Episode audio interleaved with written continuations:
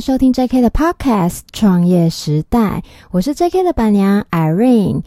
您有听过艺术板做工的人吗？是什么样的艺术家出国的行李很特别，特别到意外的让海关拦下盘查呢？而马赛克镶嵌艺术又和其他的艺术作品有什么不同呢？这一集呢，就要来跟大家介绍马赛克艺术镶嵌的美丽与哀愁。今年的五月啊，有台湾有一部很红的剧，叫做《做工的人》，不知道您有没有看过？它总共有六集，那我就是从第一集到第六集都有看。那一部戏真的非常的好看，我建议大家，如果你还没看过的话，真的一定要看。这一部戏啊的脚本源自于同名小说《做工的人》，那作者林立青呢，他的文笔非常好，也把呃许多基层的心声，还有呃社会的世间百态刻画入微。这一部戏呢，以建筑工地和铁工兄弟为故事主轴的。一部剧，他的书啊，我也有买，不管是书或者是呃电视剧阿润都真的看到掉眼泪，哭得不行。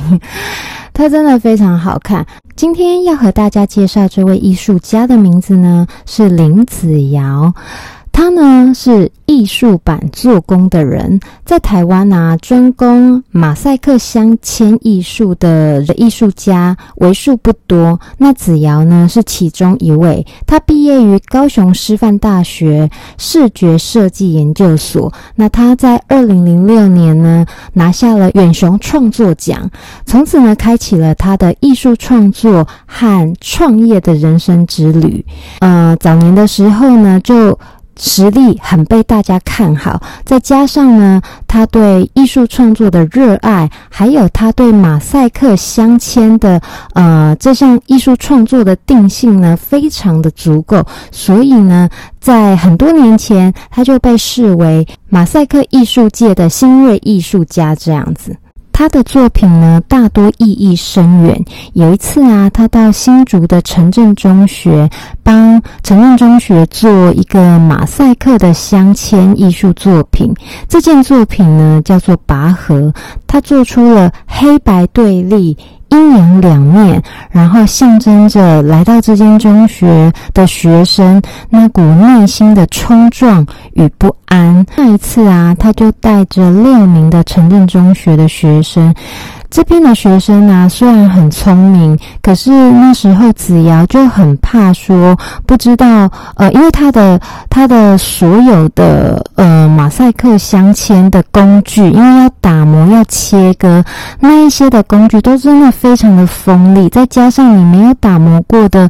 马赛克的呃那个铅片呐、真的你如果没有打磨的话，很容易就割到手了。所以他那时候也很怕学生会不会因此受伤。后来呢，经过近两个月的呃相处，还有他跟呃这些学生的一起共同的他教他教这些学生的过程，他发现这边的学生都很棒。他之前所担心的事情呢，都没有发生。时候，诚正中学的学生呢、啊，还跟他说：“老师，以后我出去了，我想要跟你学马赛克艺术，你可不可以指导我？”那时候也真的让他很感动，因为来到这边的学生啊，他也是后来才知道说，很多的呃小孩，那在成长的路途上，可能就是缺乏了。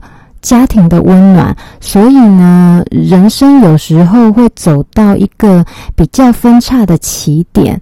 但是呢，就像张小燕小燕姐所说的，有一次，嗯，小燕姐在做一个公益活动的时候，她就说：“我相信很多人都有破碎的过往，然后靠着偶然的相遇的善意，勇敢面对，慢慢长大。这一次，子尧靠着。”这样子的马赛克镶嵌艺艺术呢，和城镇中学的学生这样子的相处，他相信艺术可以带给人一股向善的力量。那靠着呃，在城镇中学这里的学习沉淀，也让这些学生将来出社会之后啊，可以重新面对，那重新适应环境。那讲到与学生的教学经验呢、啊，他还有一次有一个作品非常的厉害，他是承接海巡署的公共艺术。那个啊，那一件作品叫做《寻宝》，他做出一个长十米。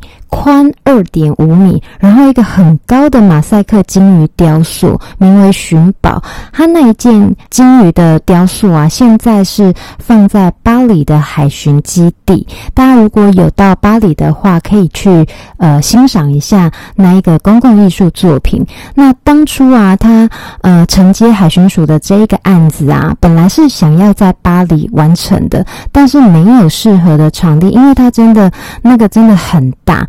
后来呢，在朋友的介绍之下，基隆的海洋大学有一块空地，很适合呃在那边完成这件作品。那海洋大学有一个全名叫文创设计产业学系，那时候也受到校长基隆海大校长张清峰的支持。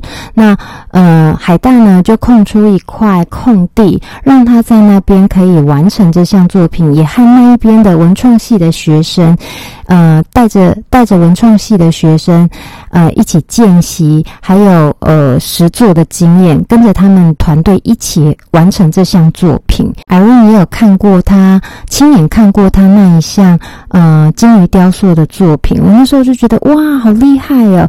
但是啊，他跟我说。这一个东西啊，花了三个月才完成的，而且它的呃铅马赛克的铅片呢、啊，总共是花了两万多片，呃，一片一片镶上去的，而且每一片都是经过手工的切割跟打磨，所以呀、要完成这一这一件作品，真的是非常耗时又费工的一个作品。他有跟我说啊，基隆的冬天很冷，然后冬天东北季风吹来的时候，哇哦，就真的是寒风刺骨，而且他们时常就是赶工在做，每天都是从早呃忙到晚，那要赶晚上八点，因为学校的公共用电晚上八点就会停停掉了，所以他们都是从早上可能七八点就开始开工，然后一直做做做做，一直赶赶赶，一直赶到晚上八点这样子。那时候完成，呃，金鱼雕塑这一马赛克金鱼雕塑这一个作品的时候啊，许多媒体都来采访，还帮这一个鲸鱼办了一个呃庆生的 party，然后校长张清峰也亲自的呃帮这一个鲸鱼雕塑做了一个点睛的仪式。那从艺术创作的角度来看呢、子瑶也跟我们说了，他说，呃，不只是马赛克镶嵌艺术，生活上啊，艺术无所不在。像他有一次去深圳啊，人家是，呃，他去参加那个国际创客嘉年华，那他是以城市为主题的。有一次啊，那时候他去，呃，主办单位啊是希望子瑶帮他们在出入口做一个形象墙。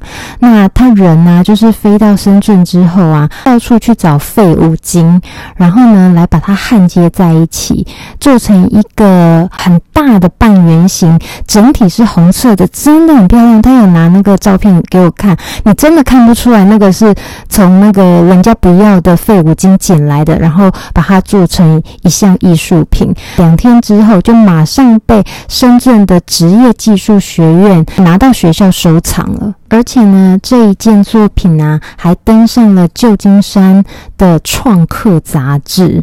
我觉得啊，在跟子瑶访谈的过程当中啊，我就对他有一件事情非常的好奇。他说啊，他出国的时候啊，呃，行李有一半的重量都不是在装什么衣服啦，或者是私人行李啊，他都是装马赛克铅片出国的。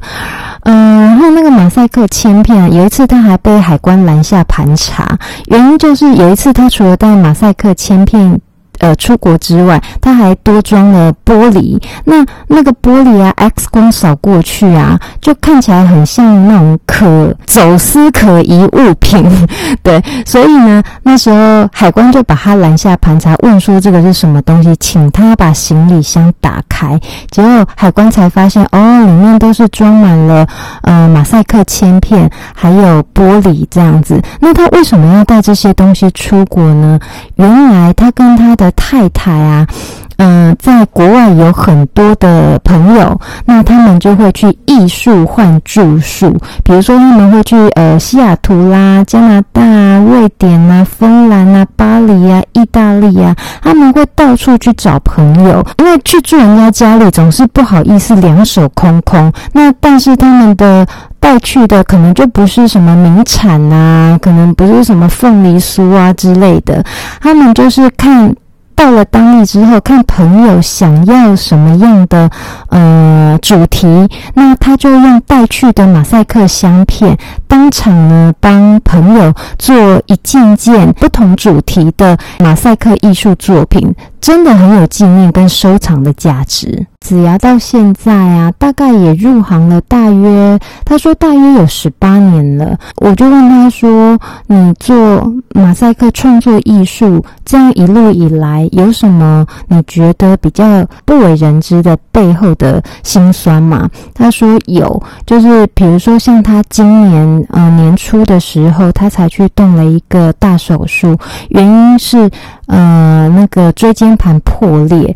他说啊，做马赛克镶嵌艺术这一行啊，非常的劳损身体。他就常常要呃，因为马赛克镶嵌艺术都是上千片、上万片的那个铅片，那你要每一片都是经过他的手工切割，呃，然后打磨，再这样一片一片镶嵌上去的。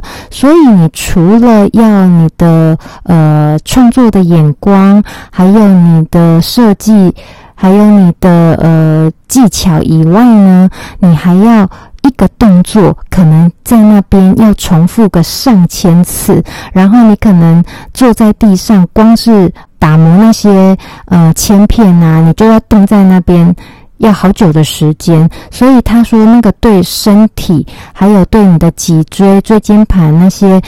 呃，身体是非常的劳损的，而且啊，他说他常常是需要呃，可能爬高啊，或者是在一些比较像工地的地方，他要去做这些马赛克的镶嵌艺术。那有一次呢，他就是在二楼的鹰架，他太专心在他的呃那个铅片的呃制作上面，所以他没有注意到，他就不小心从。二楼的音架摔下来，哇，那真的是非常的危险。所以说啊，当我们在欣赏这一些马赛克镶嵌艺术创作的时候呢，我们也要带着几分的敬意来看待这一些作品。那艾瑞也有问他，我问子瑶说：“那马赛克镶嵌艺术啊，跟其他的艺术创作比较不同的在哪里？”那他就跟我说：“呃，大部分的人呢，都会不知道他在辛苦什么，他不知道马赛克镶嵌艺术，呃，是在。”实际上呢，是要花费什么样的力气、精神，或者是时间，或者是其他的呃身体的损耗。像他，嗯、就打个，他就跟我打个比方，他说，譬如呃。壁画好了，那可能其他壁画的艺术家可能花两个礼拜就可以完成一幅作品，公共艺术作品。马赛克镶嵌就不同了，他可能会需要两个月以上的时间来完成这件作品。有时候他可能会去呃标案啊、笔案啊，那这个呢，就是在他提出报告的时候，他是需要去呃跟人家解释的地方。那今天呢，带大家认识这位马赛克镶嵌艺术的艺术家呢，是不是和你平常听到的创业模式都真的很不一样呢？他的每一件作品呢，就像呃做工的人演的那样，盖房子，呃一栋一栋的这样盖起来。那就像他做的任何一件马赛克镶嵌艺术，一片一片的镶嵌上去，每一件作品。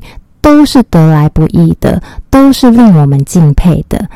今天谢谢大家的收听。如果您对我们 JK 这间餐厅有兴趣的话，欢迎上 Facebook 搜寻 JK Studio 新意法料理，按赞加入粉丝团，追踪我们。那别忘了，本期节目记得帮我们订阅、评论和分享哦。我们下期见，See you。